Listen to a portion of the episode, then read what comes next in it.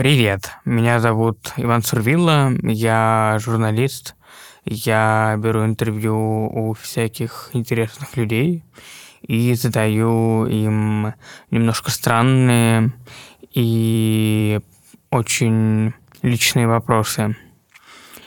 Я беру интервью для изданий и различных компаний. И у меня есть мой проект «Интервью о личном», в котором я тоже, как ни странно, беру интервью. Для меня ошибка — это не сделать чего-то, что можно было бы сделать. Я учусь признавать собственные ошибки, потому что искусство ошибаться — это искусство жить. Ну, то есть, кто не ошибается, тот не живет. И ошибки — это совершенно нормально.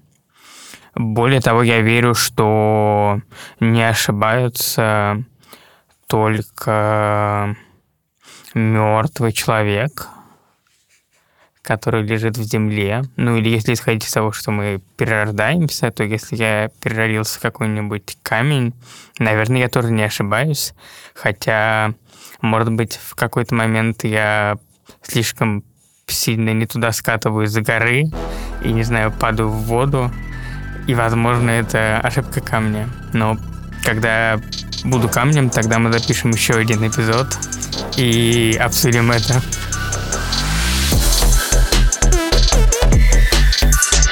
Ты слушаешь «Искусство ошибаться».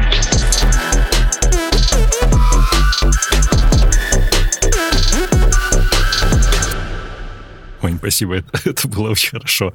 Знаешь, что нравится? Это очень такие типовые вопросы, с одной стороны, но при этом еще никто никогда не ответил одинаково. Реально никто. Вот на самом деле тривиальная фраза не ошибается только тот, кто ничего не делает, ее никто никогда не произнес, потому что все-таки так, ну это тривиальщина, надо как-то покрасоваться и сказать что-то интересное.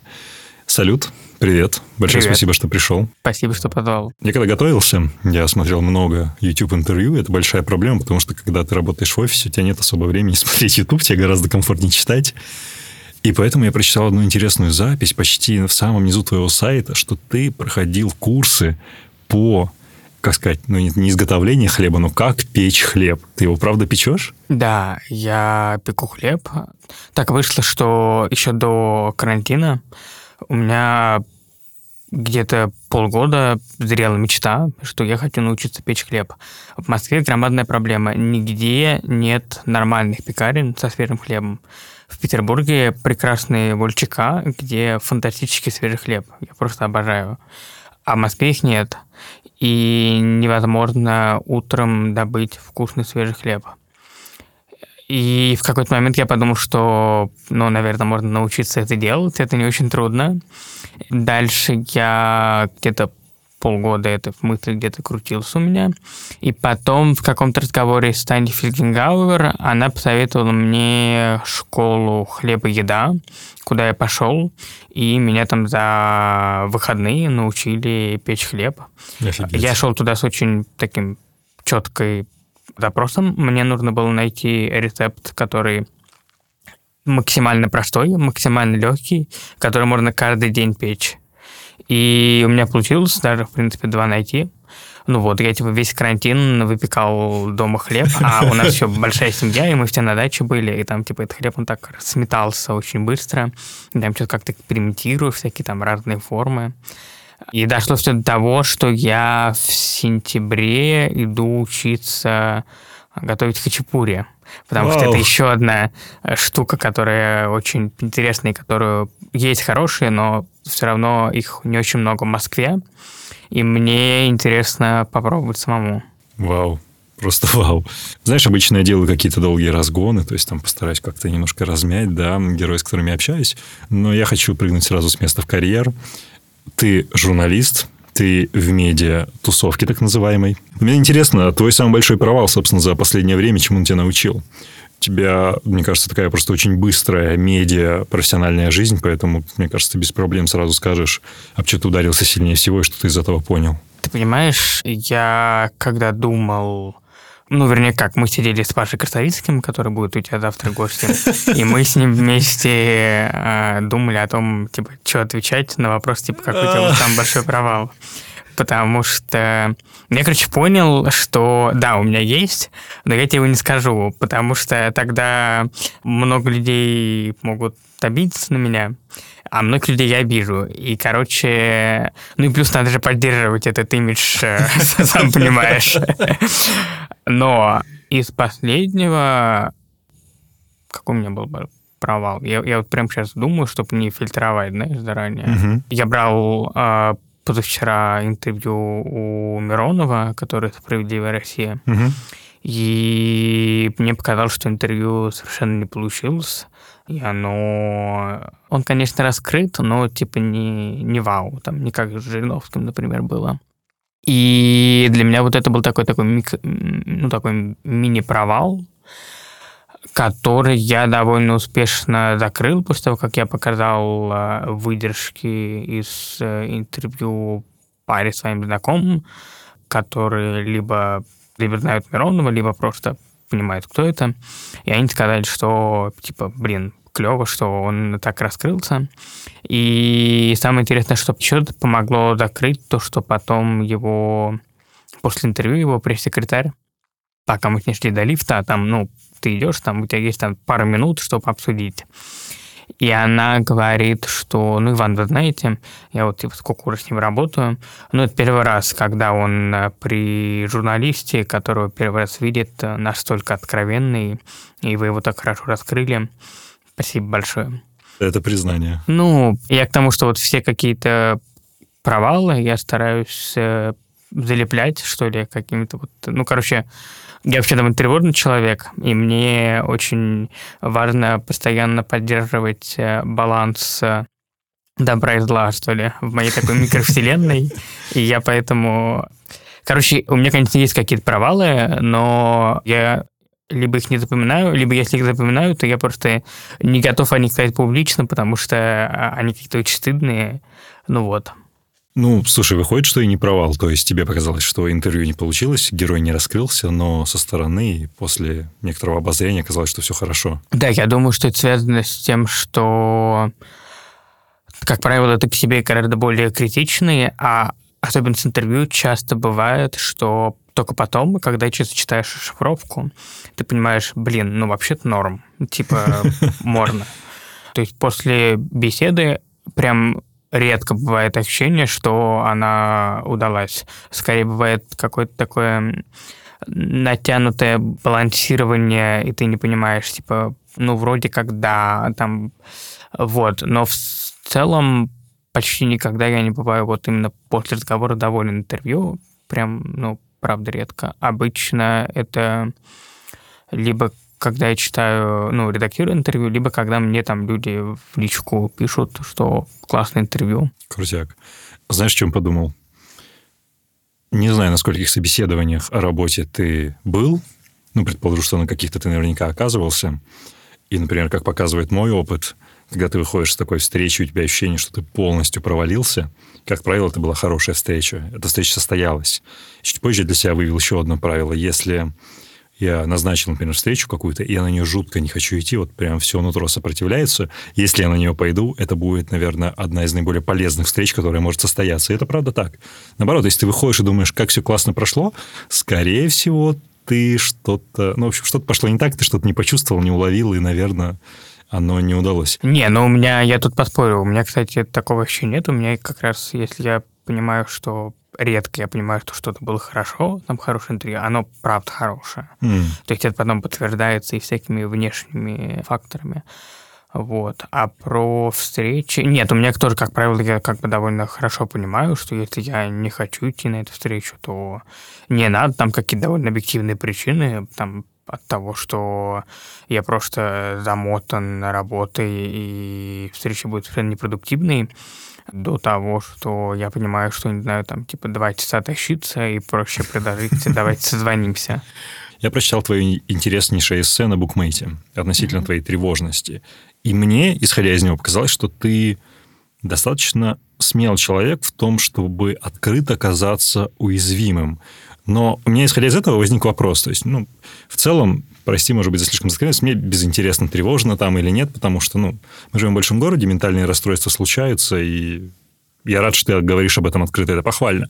Но вот ты эту открытость, свою уязвимость, ты считаешь это силой или, наоборот, это обратная сторона бессилия, которая тебя подтолкнула, например, написать в том числе и это эссе? Слушай, я не задумывался об этом с такой точки зрения. Я думаю, что это не сила, не бессилие, это просто ну, вот какая-то моя штука. То есть я, наверное, я чуть более открытый публично, чем а, другие люди. При этом у меня есть как бы там четкая градация. Что-то я могу сказать публично, что-то я могу сказать в разговоре с э, друзьями и знакомыми, что-то я могу сказать э, в обсуждении с э, семьей, и что-то я там могу просто там сам подумать. Вот. Ну, то есть это все как бы такие четыре разных уровня.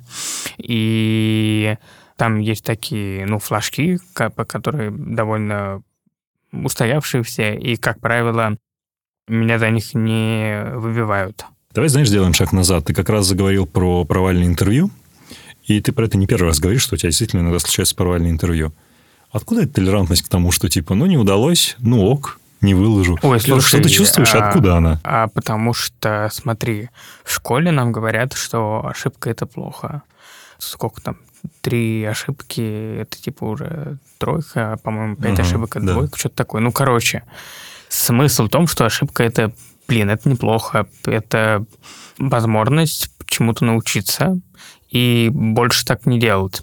Если ты делаешь второй раз одну и ту же ошибку, или там, не знаю, там, третий раз, наверное, тут можно как-то подумать о том, почему ты это делаешь, какие причины. И...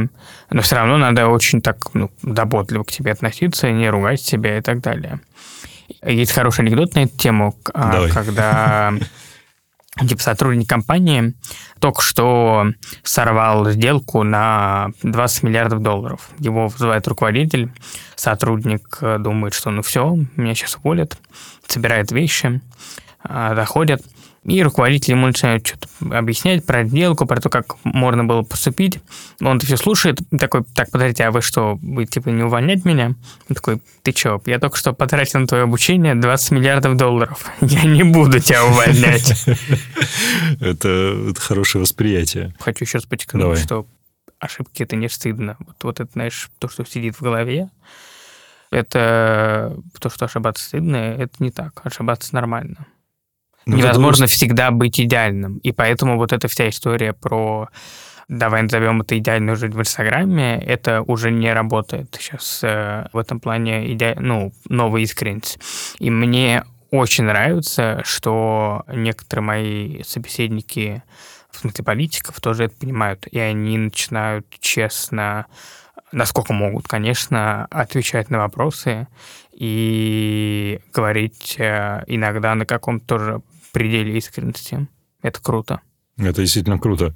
Но я так и не понял. Это установка, что ошибаться не стыдно, это, это влияние культуры, то есть такая-то внешняя причина, которая тебя таким сформировала, или это что-то внутреннее, например, в семье, условно, когда тебя воспитывал отец или мать, они в тебя это заложили? Я думаю, что это немножко папино влияние, с одной стороны. Э, он всегда говорил, что, ну, типа, ладно, ничего страшного, давай подумаем, как исправить. И, возможно, это какая-то там культурная история, как, как это девушка называют баптистская литература, вот эта вся книга про саморазвитие и так далее. И это тоже, я думаю, повлияло. Это хорошее название для такого типа литературы. Я ее в какое-то время очень прилично перечитал. Жертва да. маркетинга. Все красивые книжки на полке. Ты их просто покупаешь. Окей, это интересно. Слушай, я узнал о тебе несколько лет назад, когда, кажется, СДВышка, а Вышкинский, наверное, самый крупный медиа-ресурс, СМИ, не знаю, как правильно назвать, написали тебе статью, Угу. Я стал читать, мне стало интересно, и, по-моему, это именно они, поправь меня, если не прав, кто сказали, что Ваня – это в будущем условный дуть на бумаге или, возможно, даже не, в кадре. Это афиша не, была. Это афиша была? А, значит, они на афишу уже делали референс к тому моменту. И я такой читал, думаю, ну, прикольно, ну, ничего себе, парень в вышке учится там. Вот на второй курс, кажется, собирается. Думаю, класс. И знаешь, везде, и в афише в том числе, я особенно обратил на это внимание сейчас, везде подчеркивался твой возраст. Как ты к эйджизму относишься? Я... Ведь это же как, эйджизм. а, меня не задевало то, что... Я понимал, почему это происходит. Мне это было ок. Ну, то есть, это не то, что, господи, зачем... То есть, ну, короче, мне было совершенно нормально с этим. Но вообще эйджизм — это плохо. Другое дело, что как-то так мне удалось прожить то, что и сейчас, и тогда, в принципе, никогда мне напрямую, по крайней мере, не говорили вот именно про возраст. То есть всегда смотрели там на какие-то интервью, которые я видел на проекты. Я понимал, что, возможно, история с возрастом сидит э, где-то на заднем плане, на подкорке, и а, как-то влияет. Но э, хочется думать о том, что это было не основной, скажем так, двигатель всей этой истории. И сейчас, например, э, я очень благодарен каким-то моим, давай назовем это друзья, хотя это, конечно, Мгм. что-то более, наверное, значимое. Ну, люди, которые мне помогают как-то, которые меня поддерживают, которые старше меня, и которым, которые при этом а, дают а, возможность посмотреть а, на себя со стороны и умеют раскладывать а, какие-то там... У меня очень хаотичное мышление. Короче, помогают раскладывать вот этот весь хаос по полочкам, по баночкам, и это очень клево. Ты имеешь в виду старшие товарищи или в целом твое окружение? Это и в целом окружение, ну просто с окружением это история больше про какие-то разговоры, когда ну, там мы друг другу раскладываем хаос по полочкам, ну, с тем же Пашей Красовицким, например. Мгм. Нет, я скорее вот именно про...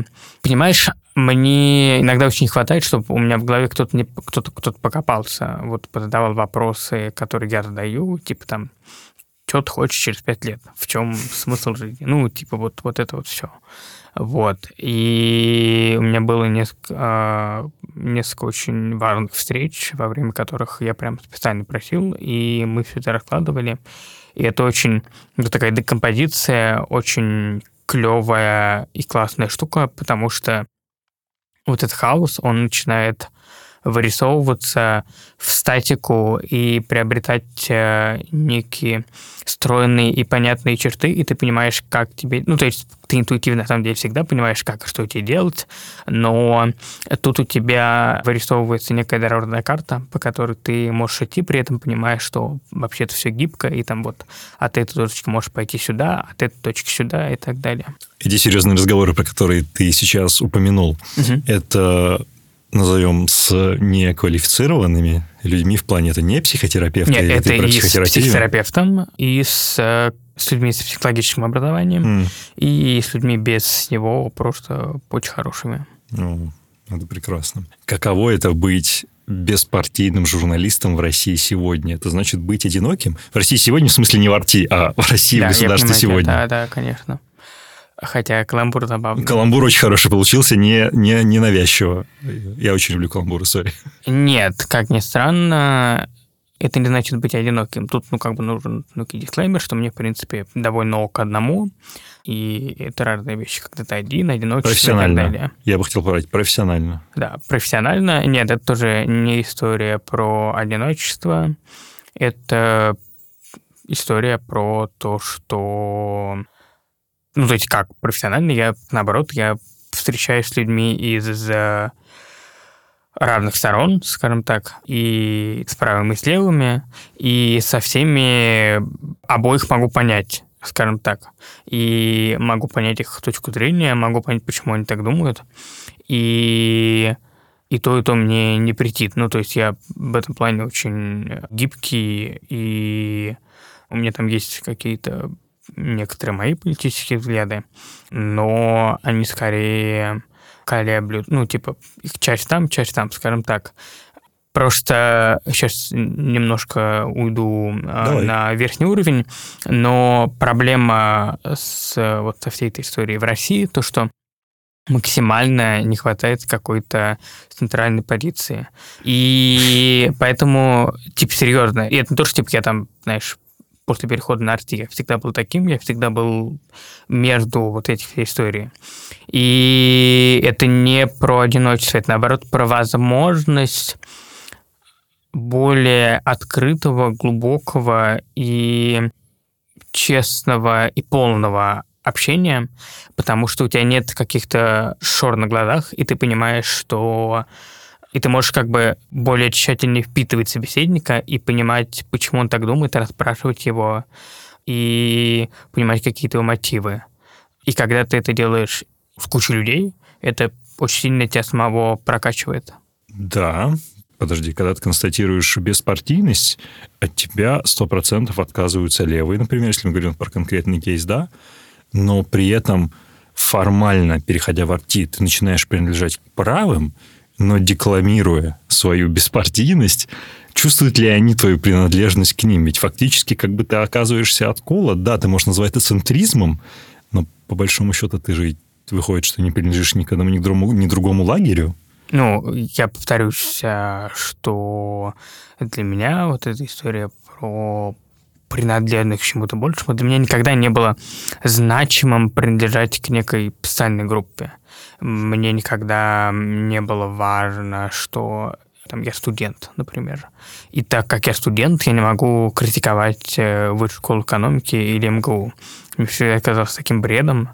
Или, не знаю, там, если я журналист, то я не могу, например, э, не, ну журналистика тут другая история, хорошо. Угу. Ну, короче, вот, вот, вот такая история про то, что мне никогда не было важно влиться вот в коллектив. Я вообще, ну, довольно такой интроверт э, и немножко белая ворона. Ну, всегда это был там. Я там в школе и в ВУЗе потом позднее. И, короче, для меня гораздо важнее точные контакты, когда ты с одним-двумя людьми начинаешь полнее общаться, и это гораздо более ценно для меня, чем когда это какое-то групповое общение. То есть, не знаю, там я... это выливается в такие формы, что я никогда не был там на знаешь, современные молодежные концерты, вот это вот, mm-hmm. все прыгают. Вот, я никогда не понимал. Или на какая-то вот тусовка. А, ну, то есть я там по какой-то долгу службы пару раз ходил на какие-то журналистские вечеринки, куда меня звали. Но я там, типа, был час, здоровался со всеми знакомыми и уходил, потому что я не понимал, э, ну, типа, мне некомфортно. Просто мне, в принципе, некомфортно в большом скоплении людей. Вот. И возвращаясь к, к этой истории, ну вот мне, то есть ты можешь э, говорить, как бы, да, что там, если я перешел, то это, типа, значит, кто-то. Окей. Но я про себя знаю, что это не так. Я знаю, что если я поработаю где-то, конечно, у меня есть э, некая, скажем так, рабочая этика. Я там не критикую публично Rush Today. Потому что, мне кажется, нельзя критиковать место, где ты работаешь. Но сначала ты уволишься ну, с него. Это минимум странно. Ну, ты там работаешь, ты же выбрал, ты принял ну, решение. Да, да. И плюс тебе как бы еще платят деньги, потому что в университете все-таки тебе не платят за это. Главное, что... То есть я про себя знаю, что я по-прежнему вот, ну, вот в центре. Я не перехожу ну, по сути, к тому ты остался верен лагерю. своим принципам, а? своей позиции. Ты остался верен самому себе. Да, ну да, да, да. Во многом поэтому я довольно спокойно воспринимал э, вот эти бесконечные комментарии, которые сыпались э, в телефон. А у меня в тот день был, ну, я рассказывал уже много раз, у меня был отпуск да. в Вене. Вот, я прекрасно прогулял по музеям без телефона. О боже, просто о боже. Давай чуть больше поговорим о центризме. Это действительно то, чего сегодня не хватает. То есть, окей, мы поняли, что есть Иван Сурвила, который... Читать и то, и то. Ну, то есть, Читать и то, и то? я читаю там и «Медузу», и «Арти», например. Блин, да, я сделал вопрос каким-то туповатым, типа, и ну, читай и то, и то. И так далее. Ну, то есть, это самый, реально самый простой вариант. А особенно, когда ты понимаешь э, степень ангажированности медиа, когда ты... Причем это, ну, это же очень легко определяется даже по заголовкам. Абсолютно. Вот. И за счет этого можно формировать некую картину, но для меня скорее, э, ну, кроме того, что есть это и то, и то, это, конечно, общаться со своими знакомыми и слушать их разные мнения, и это тоже, короче, как-то влияет вот на эту картину дня, что ли, которая создается. Должно быть. Я всячески стараюсь э, удержать себя от того, чтобы, знаешь, какой-то вот такой дурацкой манере насмотренности журналистов на Ютубе как-то начинать подтягивать что-то за уши, накладывать ярлык, пытаться фреймить, потому что это так неинтересно, когда ты фреймишь, ну, то есть угу. ты загоняешь мысли и особо не поговоришь. Но да. не но, на твой взгляд, как ты думаешь, это действительно большой запрос среди молодежи, наших с тобой ровесников, именно на какую-то такую центральную позицию, не тяготеющую ни к одному, ни ко второму лагерю, или все же это все-таки перевес в сторону ну, левого крыла? Ты, ты же сейчас э, вот говоришь, э, и мне кажется, у тебя, например, есть такой запрос. У меня сто процентов. Ну, ну вот. Я, я не знаю, а, насколько велик этот вопрос, а, допрос, но по ощущениям общения с какими-то моими знакомыми, он довольно сильный. Он а, прям, он может э, не выражается в том, что они все читают а, издания разных лагерей, они могут читать издания одного лагеря, но при этом они, у них есть ощущение, что им что-то не договаривают и не дают полной картины. Поэтому мне кажется, что очень не хватает э, вот этой истории про середину. Прям очень. Я не уверен, что... Понимаешь, тут же история про то, что людям э, проще как-то... Есть какие-то крайности, потому что крайностям проще примкнуть. Тут понятен, какой образ мыслей, а когда ты посередине, это требует больших усилий, ты постоянно сомневаешься, и ты у тебя картина мира, она не из бетона, она у тебя на воде, и она ребит постоянно меняется, и ты за всем этим следишь, и это, ну, мысли топлива сжигает гораздо больше. Это тут спишь хорошо по ночам. Да. Ну, кстати, спится действительно неплохо. Я хочу тебя, знаешь, чтобы ты прокомментировал одну из позиций, которую я прежде услышал в предыдущем сезоне от Тони Самсоновой. Это в прошлом основатель сервиса The Question, да, где можно задать вопросы, а ныне, да, да. да, ныне основатель, э, руководитель проекта Яндекс Знатоки. Да. Это The Question после приобретения. Так вот, когда мы с ней общались, мы как-то заговорили про классовое общество, что Россия очень классовое общество, так же, как и Великобритания, только классовость немножко другая. И что по ее мнению, после условного 2010, 2012 или 2014 года, эта классовость вообще перестала иметь значение, потому что, по большому счету, сейчас в России остались свои и не свои. И еще немножко мирных жителей. Но эти мирные жители, они очень сокращаются. Остаются только свои и не свои. Почему так, по твоему мнению? Я не готов глубоко сейчас геополитически все это анализировать, но странно и, наверное, даже преступно не согласиться с Тони Самсоновой, учитывая всю мою любовь к ней. Да, ну типа это так. И прелесть э, центристской истории, то, что тебя считают своим и те, и те. Если... Считают ли? Считают. Ну, по крайней мере, я по себе сужу. И в чем-то они правы, в чем-то нет, но в целом, повторюсь, это история про гибкость и Обычно люди, когда это критикуют, говорят, что как же гибкость это плохо. Мне кажется, как раз наоборот, не гибкость это плохо. Видишь, да, как я ловко ушел, да, от ответа про классы. Ты очень ловко ушел. Я восхищен. Даже если ты на это не обратил бы внимания, я все равно сейчас зафиксировал, что окей, хороший флип. Достаточно филигранно ушел. Окей, давай снизим градус серьезности. То есть мы стали в слишком глубокие материи уходить. Попробуем это немножко облегчить перед выходом, точнее, в поездку сюда, я включил твое интервью для РБК «Тренды». Они там много говорили про тренды, про поколение Z. Я так или иначе что-то знаю про эту тему. У тебя там была интересная цитата, которую ты произнес журналисту, ну, ведущим, который я спросил, позволю, зачитаю. Мне не очень комфортно с теми, кто не понимает, чего хочет от жизни. Мне интересно думать про людей, и делать это можно только тогда, когда они что-то из себя представляют. ты говорил об этом в контексте своего ухода из вышки. Ну, и, собственно, это было обращено к однокурсникам. Так это же ведь ок, что в 19-20 ты можешь себе ничего не представлять. Да, а ты знаешь, я, я потом много думал про эту фразу, я понимаю, что она звучала довольно обидно и немножко радикализована. И я понял, что, конечно, это ок, когда ты в 19 э, или в 20 э, не, ну, не понимаешь. И особенно, когда там, знаешь, начинаешь читать про то, что в Европе все повышается, вот этот возраст ну, скажем так, отпочкования, то, что люди там до 25-26, они считают все-таки молодыми, типа там где-то в 30, ну вот где-то так начинается уже именно какая-то самостоятельная жизнь, молодость и так далее. Ну, как бы на самом деле я это говорил просто про людей. То есть э, мне интересно общаться с людьми, которые либо понимают, что они хотят, либо у них какие-то очень интересные поиски. Э, не знаю, там чувак э, объехал Тибет автостопом, чтобы понять, что он хочет в жизни. Например, вот про это классно поговорить.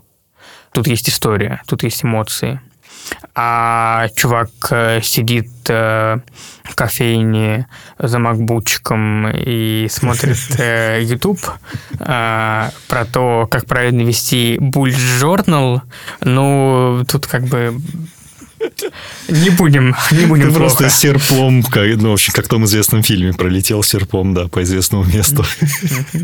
Достаточно смешно. Ну, кстати, таких ребят все еще очень много, на самом деле, в кофейнях. При том, что тут как бы тоже не скатываться в крайности, я, конечно, там не призываю всех ехать в Тибет, и вот эта вся история про заботу о себе, если тебе хочется посмотреть про более журнал, ну, посмотри, пожалуйста, но ты не превращай, пожалуйста, смысл как бы там, большую часть своей жизни в это. Кажется, что это не надо. Может быть, может быть. Чувак станет офигительным экспертом, будет продавать свои семинары Apple, Google и всех нас засмет на пояс. Но такой случай, он как бы по один миллиона, но если это тот самый, пожалуйста, ты чё такой правильный? Просто в прошлой записи, э, как раз с карандашом, мы обсуждали, что выдает у нас провинциализм. Я не из Москвы. И вот как раз то слово «чё». Так вот, я хочу его, я хочу выдать тебя. Ты чё такой правильный? Просто сидит nice guy, который делайте, что хотите. Если вы собираетесь стать экспертом в Bullet Journal или Todoist, это ваше право. Я никого не осуждаю. Ну что это такое? Где какие-то крайности? Где фактура? За что можно уцепиться, чтобы тебя подтянуть? Прости, что не оправдал твоих ожиданий. У меня нет ожиданий. Я стараюсь не строить ожиданий, потому что такие начинаешь, ну, ты начинаешь фреймить гостя, это получается очень ну, стрёмно. Да, да. Ты пытаешься Я поэтому э, не читаю, стараюсь не читать много про гостей, я стараюсь более-менее свежим взглядом. Слушай, расскажи, а где вы познакомились еще с одним, э, это в топ абсолютный гостем моего подкаста Павлом Красовицким? Как вообще так вышло? Ой, да, мы подписали друг другу в инсте, по-моему, в какой-то момент э, в рамках э, моей борьбы с э, моей же э, интровертностью я знакомился со всякими интересными людьми, ну и продолжаю до сих пор это делать иногда.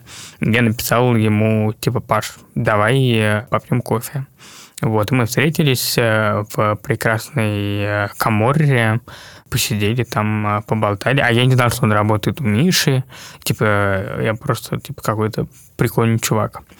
И в итоге это вылилось в такую довольно крепкую дружбу. И я как-то очень, э, ну, очень, очень ценю э, Пашу. Я вновь себя поймал на мысли, что насколько тесен мир, то есть, ну, естественно, разумеется, я не знал про вашу дружбу, я не мог про это знать. Я вспомнил, что я видел Пашу год назад на печи кучи в Mail.ru. Он тогда рассказывал про современный сторителлинг. Uh-huh. Я очень uh-huh. хотел к нему подойти, но почему-то мне не удалось его поймать. И я сидел такой, думаю, надо пригласить кого-то, с кем можно поговорить об истории, почему государство не учится на своих ошибках, вот, вот в, этот, в этот ключ. И вспомнил, что моя близкая подруга Виктория Левицкая, она работала тоже у Михаила Зыгаря, и я такой, так, а кто работал с ней еще? Стал что-то говорить, такой, о, Павел Красовицкий, точно. Написал, говорю, Вик, слушайте, а есть его контакт? Он такой, да, конечно. Я такой, он ок? Она такая, он очень ок. Да. Вот, так что shout-out Павлу, shout-out Вики. Мир очень тесен, значит, думающие люди все еще живут вместе. Давай поговорим о более тривиальной вещи, о бабках. Нет, не о бабках в смысле Grandmothers, а о деньгах. Поговорим о деньгах. Для тебя деньги важны? Да, важны в том смысле, что для меня деньги – это история про комфорт и про, про безопасность, и про некий уровень жизни. При том, что, честно, у меня довольно... Я не хочу себе яхту, например. У меня нет ты каких-то... Ты изучаешь очень... яхтинг, ты точно про это говорил, и ты не да, хочешь яхту. Да, и, это троллинг. Э, типа, более того, я купил себе, э, это, по-моему, самая дорогая книжка, за 8 тысяч книжку по дизайну яхт, но при этом я понимаю, что, типа, нет, яхта это очень дорого, ее, она не рентабельна, и ее не надо покупать. У меня есть очень четкие финансовые хотелки и какой-то довольно определенный уровень жизни, который мне хочется поддерживать. Потому что, знаешь, вот у меня знакомые, которые там условно купили дом на Рублевке за миллион долларов, а потом хотят э, за 5 миллионов. Купили квартиру в Москва-Сити, а, а потом хотят э, этаж в Москва-Сити. Вот эта история про постоянное потребление, оно оно мне не нравится. И мне жалко и грустно смотреть вот на вот таких людей, которые не могут остановиться. И я понимаю, что у меня как раз, а, ну, слава богу, у меня этого нет, у меня как бы такой довольно, как мне кажется, адекватный уровень допросов, э, и разговаривая с разными людьми из моего окружения, там, и с разными, в смысле, с финансовой, и там э, Москва региона, вот эта вся история, я понимаю, что да, это довольно адекватный уровень допросов. И я помню до сих пор, как мне кто-то сказал, что да ты чё, ты же можешь, типа, в 10 раз больше просить. Вот, ну, типа, это было довольно... С того момента ты стал просить 10 раз больше, я предполагаю, нет? Нет, а у меня, в смысле, если про ценовую политику, у меня все довольно гибко, и часто я делаю что-то за либо за какие-то совсем, типа, копейки, либо бесплатно, просто потому что мне нравится компания. Например, я сейчас помогаю, есть такой э, магазин «Чай Нитка», который продает офигительный чай, черный, зеленый, там всякие остальные сборы по подписке. Ты подписываешься, и тебе раз в месяц Почта России доставляет коробку, где у тебя лежит один образцов фантастического чая.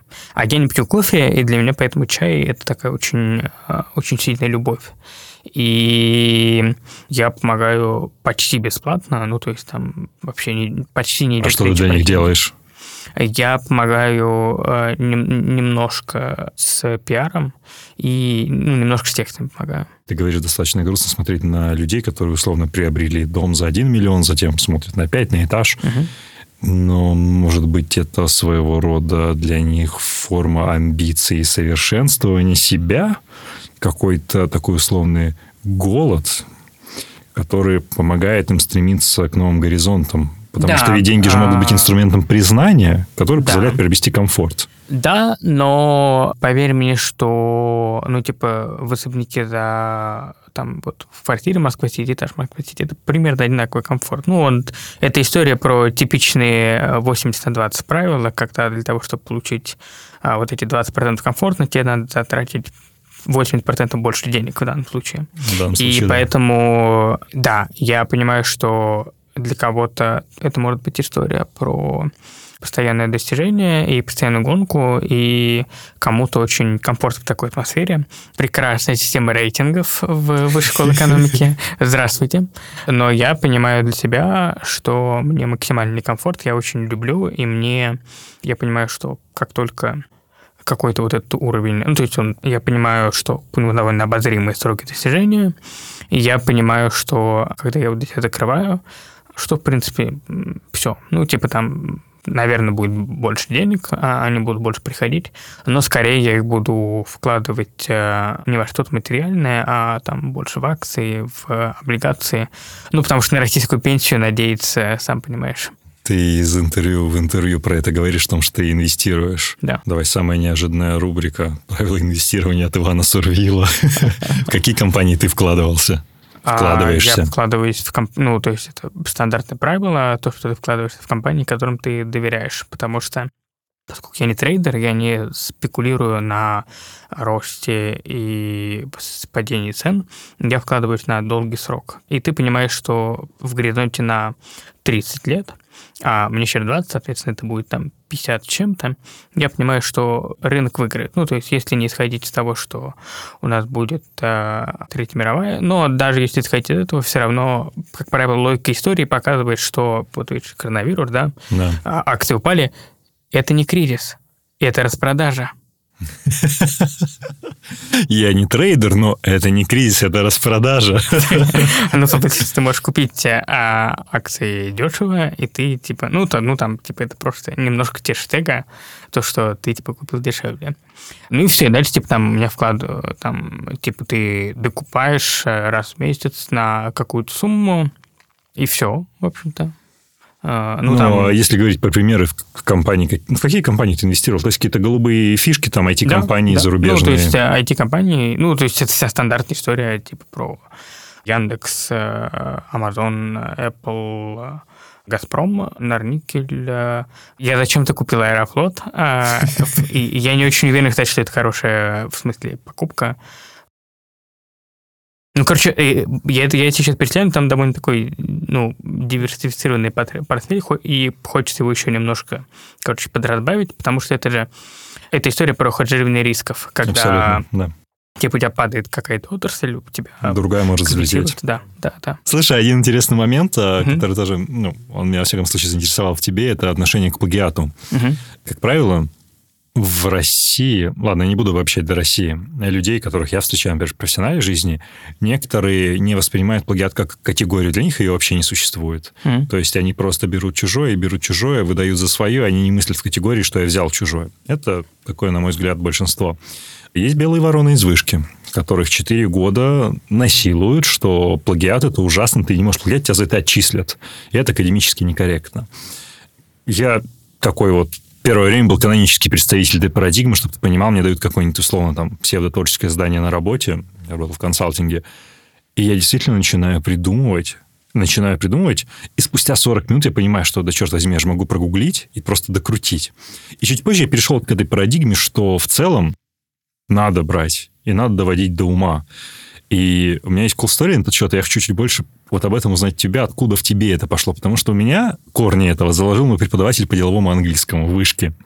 Первое, что она сказала после одной из письменных работ, где она была рассуждать, она такая, Антон, плагиат – это дело благородное, не надо изобретать колесо.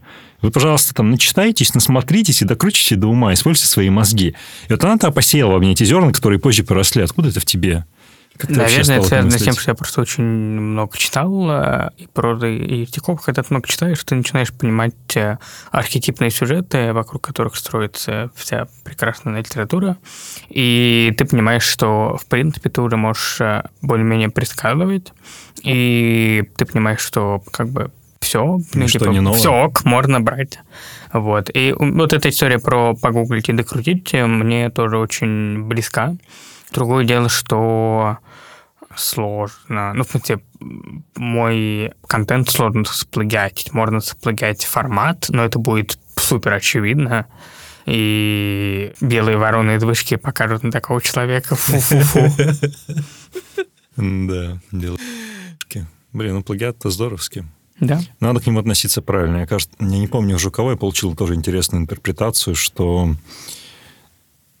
это, кажется, речь шла о фотографии, об искусстве фотографии, что именно насмотренность определяет вот это количество некоторого гения фотографии, что mm. он сможет свой сделать такой профессиональный, важный исторический снимок только тогда, когда он прежде сделает огромное количество снимков до. Или, что касается эксперта, эксперт определит, лажу от не лажи, только тогда, когда он уже будет знать очень много всего. Ну, окей. Да, я, знаешь, что я хочу сейчас а, сделать такой флешбэк к Давай. истории с акциями. Важная штука, которую надо понимать, если ты, ты инвестируешь, ты хочешь. Ты что, Джордан Белфорд? Такой, ты инвестируешь, ты хочешь. Продай мне эту ручку. А, нет, я чрезвычайно плохо со своими финансами. Только спустя ну, год назад я начал вести условный личный PNL как минимум писать расходы и доходы и планировать, что происходит. Угу. Но у меня пока не получилось сделать это заначки. Это уже, типа, 90% этого не делают. Да? Я сам очень долго к этому шел, да, это реально клево. Ну, Но, ну, не короче, заначки, я, короче. Я, если вдруг ты когда-нибудь будешь инвестировать, важная штука то, что ты купил акции, и у тебя будет э, первый месяц желание каждую секунду смотреть, выросли они, упали и так далее. Ты можешь смотреть, но тех, кто это надоест, и вот потом переходит дзен, когда ты смотришь раз в месяц. Потом смотришь тот момент, когда ты переводишь сумму, чтобы докупить. Ты смотришь, о, выросло, о, упало. Ну, ничего, зато это выросло. Э, и все. Э, и для тебя... То есть э, я это не воспринимаю как какие-то деньги, которые можно вытащить и потратить как деньги, которые... То есть для меня это какая-то странная история, вот будто их нет. То есть я просто их не трогаю, они, я понимаю, Убрал что... зимнюю куртку. Ну, типа, типа, да, только... А зима никогда не наступит. Да, да. Вот, э, э, и там, ну, я понимаю, что я не хочу хранить, э, если будет много денег, я не хочу хранить все деньги там, потому что это все-таки а, высокорисковый инструмент. И я понимаю, что у меня там есть некий комфортный уровень финансов, который вот там лежит. И Возможно, потом, ну, то есть как возможно, какая-то часть все равно сейчас идет, у меня копится в облигациях э, на пенсию, либо в облигациях, либо ну, в этих, в ETF-фондах. Боевые фонды, которые, да? Да, да, да. Но э, пока я это воспринимаю как такой очень, типа, знаешь, повод э, поржать э, во время разговора, что, вы знаете, а я уже откладываю на пенсию. Вот, это всегда очень вызывает много вопросов. Э, Слушай, Когда ты не знаешь, о чем говорить, говори об этом. Мне кажется, это отлично хеджирует, если тебя когда-либо случался или может случиться разговор с твоими родителями о том, что ты не обладаешь некоторой стабильностью, там, условно, у тебя нет недвижимости, а вот пенсия наступит, а работать ты сможешь не вечно, можешь всегда сказать, что, знаете, у меня лежат там, типа, условно, миллион долларов в евробондах. Типа, со мной все хорошо, я застрахован. Слушай, а ты ходишь на а, общие собрания акционеров? Ну, все-таки ты собственник, получается, я думаю, что какие-то... Слушай, я, не хожу, опять же повторю, что... Ну, потому что я вот как бы не воспринимаю это как деньги. Я воспринимаю это как... Э, сейчас прозвучит странно, но для меня это... Не, не странно. Я даже придумал, как это объяснить. Смотри, есть такая концепция э, взлетной полосы.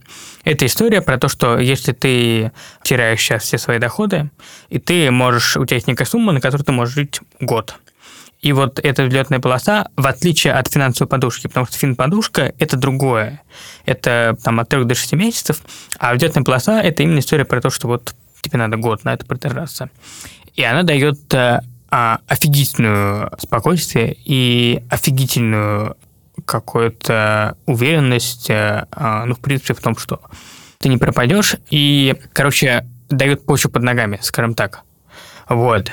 А у меня взлетная полоса хранится сейчас в акциях, облигациях и пенсии в ETF. Но пенсию я как бы тоже, это вот то, чтобы вообще добыли. И, короче, если вдруг э, вы начали больше зарабатывать, то подумайте о том, чтобы не все тратить, а откладывать часть для формирования этой полосы. Она формируется ну, довольно долго, год за два можно сформировать, э, полтора, если у тебя растет, конечно, уровень дохода. Но, короче, это очень клевая штука. Здесь, знаешь, отличную концепцию рассказал. Я просто подумал об очень распространенной шутке в интернете, что как выбраться из бедности, не будьте бедными. Типа, stop being poor. Это типа, ну, то есть, э, у меня была такая история. Я просто сначала, типа, ничего не откладывал, потом в какой-то момент я понял, что нет, надо откладывать, и я начал откладывать довольно много. Я себе оставляю 10% от своего дохода, ты 90% а... откладываешь? Нет, ну, я, конечно, в смысле не то, что у меня отклад... откладываю. Какая-то часть у меня уходит э, на какие-то... Ну, условно, я понимаю, что... Э, вот реально, я понимаю, что я хочу к следующему лету купить себе самокат на Инбот. У меня один уже был, но он это был из первых партий, он сломался. А, но проблема в том, что сейчас покупать мне жабу душит. Мне жалко отдавать все-таки. Я, я, я понимаю, что я на покатаюсь, ну, типа, сейчас месяц максимум, потом будет зима, и не покатаешься я понимаю, что мне надо, типа, к следующему вот весне купить самокат. Ну, я там просто рассчитываю там цену, исходя из того, что он прибавит там, ну, там, 10-20 э, тысяч в цене. Если не прибавит, класс. Если прибавит, э, ну, ничего, возьмем, э, значит, более новую модель. И откладываю просто там какую-то часть ну, зарплаты идет цели, туда. Да, такие. Да, и вот как бы на такие мелкие, ну, хотелки у меня что-то отходит, что-то отходит в просто в основные накопления, накопления, которые потом э, пойдут э, на ипотеку. Почему ты такой правильный гость, серьезно? То есть я журналист, но при этом я в целом понимаю, как устроен рынок финансовых инструментов. Да, я думаю о своей пенсии, при этом есть ипотека. Да, у меня также есть краткосрочные финансовые цели, которые я хотел бы закрыть. Я откладываю сюда, туда, ты сидишь, думаешь, черт. Это высшая школа экономики, нет? Что тебе? Смирнов, это такой прекрасный тоже очень хороший мой знакомый, который с, как раз вот с финансовым прошлым по-моему, даже какое-то время работал в большой четверке. И он, короче, очень хорошо вот как это понимает, и мы с ним а, пару раз отвалились. У него, правда, совершенно другая стратегия жизни, но он очень сильно, даже, может, как неосознанно, короче, вот ко всему этому подтолкнул. Офигеть. Ну, как говорится, не имей 100 рублей, имей 100 друзей, и при этом они помогут тебе заработать гораздо больше. Я думаю, что мы подбираемся плавно к завершению. Жаль. Жаль? Хороший эпитет. Да. да. да. Угу. Ну, мы сейчас с тобой продолжим. Чтобы узнать продолжение, подписывайтесь на Патреоне, которого нет. Ладно, все шутки. Вань, э, что, что бы ты хотел сказать в конце? Потому что мы начали с ошибок, и мы про них много достаточно говорили. Давай попробуем, может, закончить на чем-то обнадеживающем или как минимум реалистичном. Ты бы что-нибудь хотел сообщить? Мне кажется, мы про них вообще не говорили. Я тебе ни про одну почти ошибку не рассказал. Ну, в смысле, а ты... Кажется. Ну, типа, если не читать историю про интервью. Мы говорили про опыт, про принадлежность. Да. Это формирует мировоззрение да. На самом ну, в смысле, деле. я скорее к тому, что, знаешь, я, я думал, про какие ошибки я могу проболтаться. К счастью, ни про одну не проболтался. А я в этом смысле. А сейчас можно я сначала тебе делаю, типа, это очень клевая беседа. Прям э, вот такой мне не хватало последние пару месяцев. Большое спасибо, мне а, приятно слушать спасибо. от тебя. Это очень классно. На самом деле, мне кажется, что чем больше вот таких э, историй будет с упором на человека, тем будет лучше потому что на самом деле все же вот эти истории про правые, левые, э, войны, вот это все, это потому что люди просто не умеют разговаривать и не умеют слушать друг друга. И поэтому, когда кто-то начинает пытаться слушать людей и начинает пытаться разговаривать с ними, это очень клево. В общем, не будьте шорами на глазах, понимайте, что все люди разные, и пейте по утрам, по утрам стакан воды. Отлично, это был Ансер Вилла. Ваня, огромное спасибо тебе. Эй-ей, если ты дослушал до этого момента, то поздравляю. Это бонусный пак, в котором я вновь делюсь своим впечатлением о прошедшем подкасте и делаю своего рода постскриптум, обобщая те мысли, те впечатления, которые остались у меня после записи. В этом подкасте я общался с Иваном Сурвилом одним из наиболее выдающихся журналистов на данный момент, одним из наиболее выдающихся интервьюеров на сегодняшний день. Дело в том, что об Иване я знаю достаточно давно, как я и говорил внутри самого подкаста. В течение двух лет я так или иначе находился в том самом информационном поле, где все активно обсуждали его персону и все перипетии судьбы, которые с ним случались. Наверное, одним из главных приоритетов для этой записи для меня – заключался в том, что я хотел показать Ивана таким, каким он есть. Да, он достаточно честно и откровенно говорит о себе в медиаполе, однако все равно оставались вопросы, которые, на мой взгляд, не были покрыты достаточно. Такие, как, например, эйджизм, а, своего рода некоторая звезда, которую он мог поймать. Ведь все-таки, согласитесь, если ряд модных журналов называют вас будущим апостолом российской журналистики – печатным дудем и кем только не называют, вы можете потерять некоторую связь с реальностью. С другой стороны, мне хотелось понять и почувствовать тот самый вайб, который создается во время общения с профессиональным интервьюером, таким как Иван. Потому что интервью, которые делал он и которые я читал, всегда были достаточно глубокими, откровенными. Мне было интересно понять ту самую химию.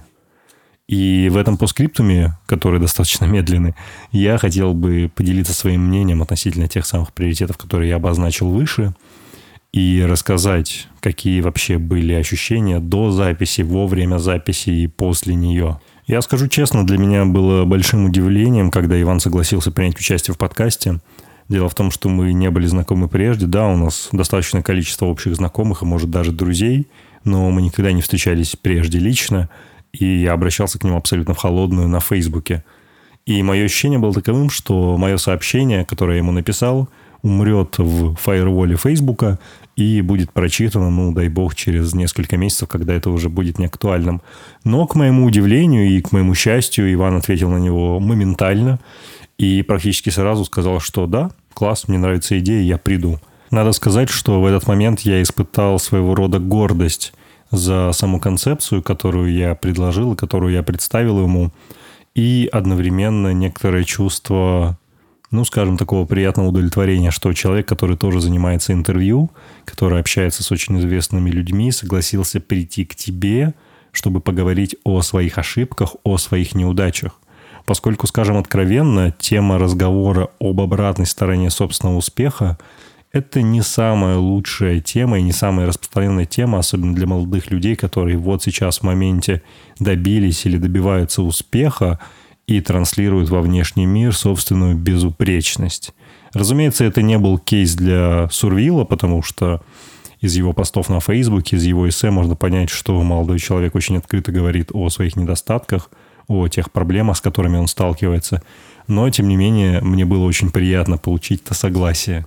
Отдельным удивлением для меня стало то, что они вместе с моим следующим гостем Павлом Красовицким вместе готовились к ряду сложных вопросов, о которых я регулярно спрашиваю. В частности, о вопросе про самую большую неудачу или самую большую ошибку.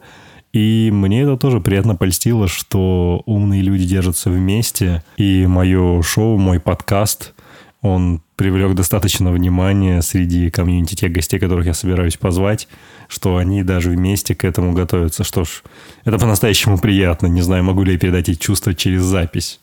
Что касается самого содержания интервью, Иван приятно удивил, когда отвечал на вопрос, связанный с эйджизмом, поскольку мне было очень важно понять. А тот факт, что тебе 20 лет, 21 год, 19 лет, это вот ранний возраст, он является детерминантой твоего успеха или нет, и как ты это считаешь? И было приятно услышать и увидеть по-настоящему осознанное отношение Ивана к этому возрасту и отсутствие некоторой ангажированности и кичежа тем, что он молод и успешен. Дело в том, что я встречал людей, которые добились успеха в ранние годы, и именно на ранние годы они делают основную ставку, выставляя это неким локомотивом своей самооценки, что мне уже 20, а я уже добилась или добился – вот таких-то и таких-то результатов. Кроме того, мне действительно симпонировало развитие темы про центризм и про беспартийность журналиста. Поначалу, я должен это признать, мне казалось, что это своего рода удобная позиция, которую занимает Ваня для того, чтобы снять с себя претензии с обеих сторон лагерей, с обеих полюсов. Но в ходе разговора и наблюдая за его поведением во время ответов на эти вопросы – я могу сто процентов сказать, что это искренне настоящая позиция, и это заслуживает определенно очень большого уважения. Ведь согласитесь, если на вас будут давить достаточно влиятельные люди с обеих сторон баррикад, неважно, будь то Илья Красильщик или господин Азар, а с другой стороны будет находиться Маргарита Симонян, то весьма легко, с одной стороны, потерять связь с реальностью и занять один из определенных полюсов, поскольку ты будешь чувствовать свою некоторую ценность и важность, хотя это просто ситуативное внимание. Но и также достаточно легко сломаться под этим давлением, поскольку в такие моменты проявляется и проверяется твой ценностный компонент, твоя внутренняя этика, то, насколько ты обладаешь собственными взглядами, и действительно ли они у тебя настолько крепкие, что ты можешь последовательно их отстаивать и не склоняться к какому-либо крайнему полюсу. Но если говорить о менее серьезных вещах, то мне, безусловно, симпонировал наш разговор про инвестиции и про то, как Иван распоряжается собственными финансами. Признаюсь, я совершенно не ожидал подобного разворота. То есть, разумеется, я слышал о том, что он вкладывает деньги в акции, в облигации и в другие финансовые инструменты, но то, насколько подробно он стал рассказывать о собственном портфеле, о тех принципах, которыми он руководствуется при инвестировании средств, ну, это просто вау. И, кстати, это был настоящий эксклюзив, поскольку Иван прежде ни в одном из интервью так подробно не отвечал на данный вопрос – Поэтому теперь вы как минимум знаете о том, как распоряжаются успешные журналисты собственными финансами. И, безусловно, он дал несколько интересных советов, в том числе и мне уже после записи, скажем так, off the record. Отдельно хочется сказать о том забавном факте, который мы обсуждали с Иваном в начале, а именно о его умении печь хлеб, выпекать разные хлебобулочные изделия, потому что в Москве нормального хлеба не купить. Это достаточно забавно звучит со стороны, и учитывая тот факт, что он этим стал заниматься относительно недавно, это даже очень мило, потому что все в коронавирус осваивали какие-то новые профессии и приобретали для себя новые навыки. Дело в том, что к моменту выхода этого эпизода мною и моей командой записан уже целый ряд эпизодов вперед к подкасту «Искусство ошибаться». И одна уникальная черта, которой обладают все гости, которые ко мне приходили в студию – заключается в том, что у каждого и у каждой из них есть природная любознательность. Достаточно не просто дать однозначное определение тому, что это. Я бы назвал природную любознательность способностью и непрекращающимся желанием личности человека приобретать новые навыки и приобретать новые знания. В случае с Иваном это был навык которую недавно приобрел, а именно выпечка хлеба, о чем я сказал в самом начале. Но позже это станет и изготовление хачапури. В случае с карандашом это был регулярный процесс совершенствования себя в визуализации и визуале вот для создания проектов, которые он делает в рамках Карандаш Продакшн. Для Гриши Пророкова это регулярное пополнение знаний о поп-культуре и о культуре в целом и возможность рассказывать о них таким образом, чтобы это было интересно аудитории. Каждого из этих людей объединяет то, что они стремятся получать эти самые новые знания. И, как мне кажется, это отличительная характеристика, в том числе и в рамках самого искусства ошибаться. Для того, чтобы извлекать необходимые знания и опыт из тех провалов, которые с тобой случаются, которые ты совершаешь, необходимо быть в какой-то степени голодным, жадным до тех самых знаний, которых тебе сегодня не хватает. И дай бог мне не скатиться в мой подкаст «Маслобойня», где я рассказываю про все эти лидерские навыки. Но без всякого сомнения, Natural Curiosity, как это называют в англоязычных журналах по бизнесу, является одной из отличительных черт и качеств будущих лидеров, лидеров современного дня, когда необходимо обучаться непрерывно, ежедневно приобретать какие-то новые знания, навыки, чтобы оставаться конкурентным – и суть-то в чем? Суть была в том, что мне было приятно это подметить и в Иване, и в целом во всех гостях, которые приходили ко мне в студию, с которыми мы делали эпизоды «Искусство ошибаться». Это по-настоящему интересная черта, и когда ты ее обнаруживаешь в других людях, это только усиливает твою собственную природную любознательность, получше разобраться в каждом из этих людей.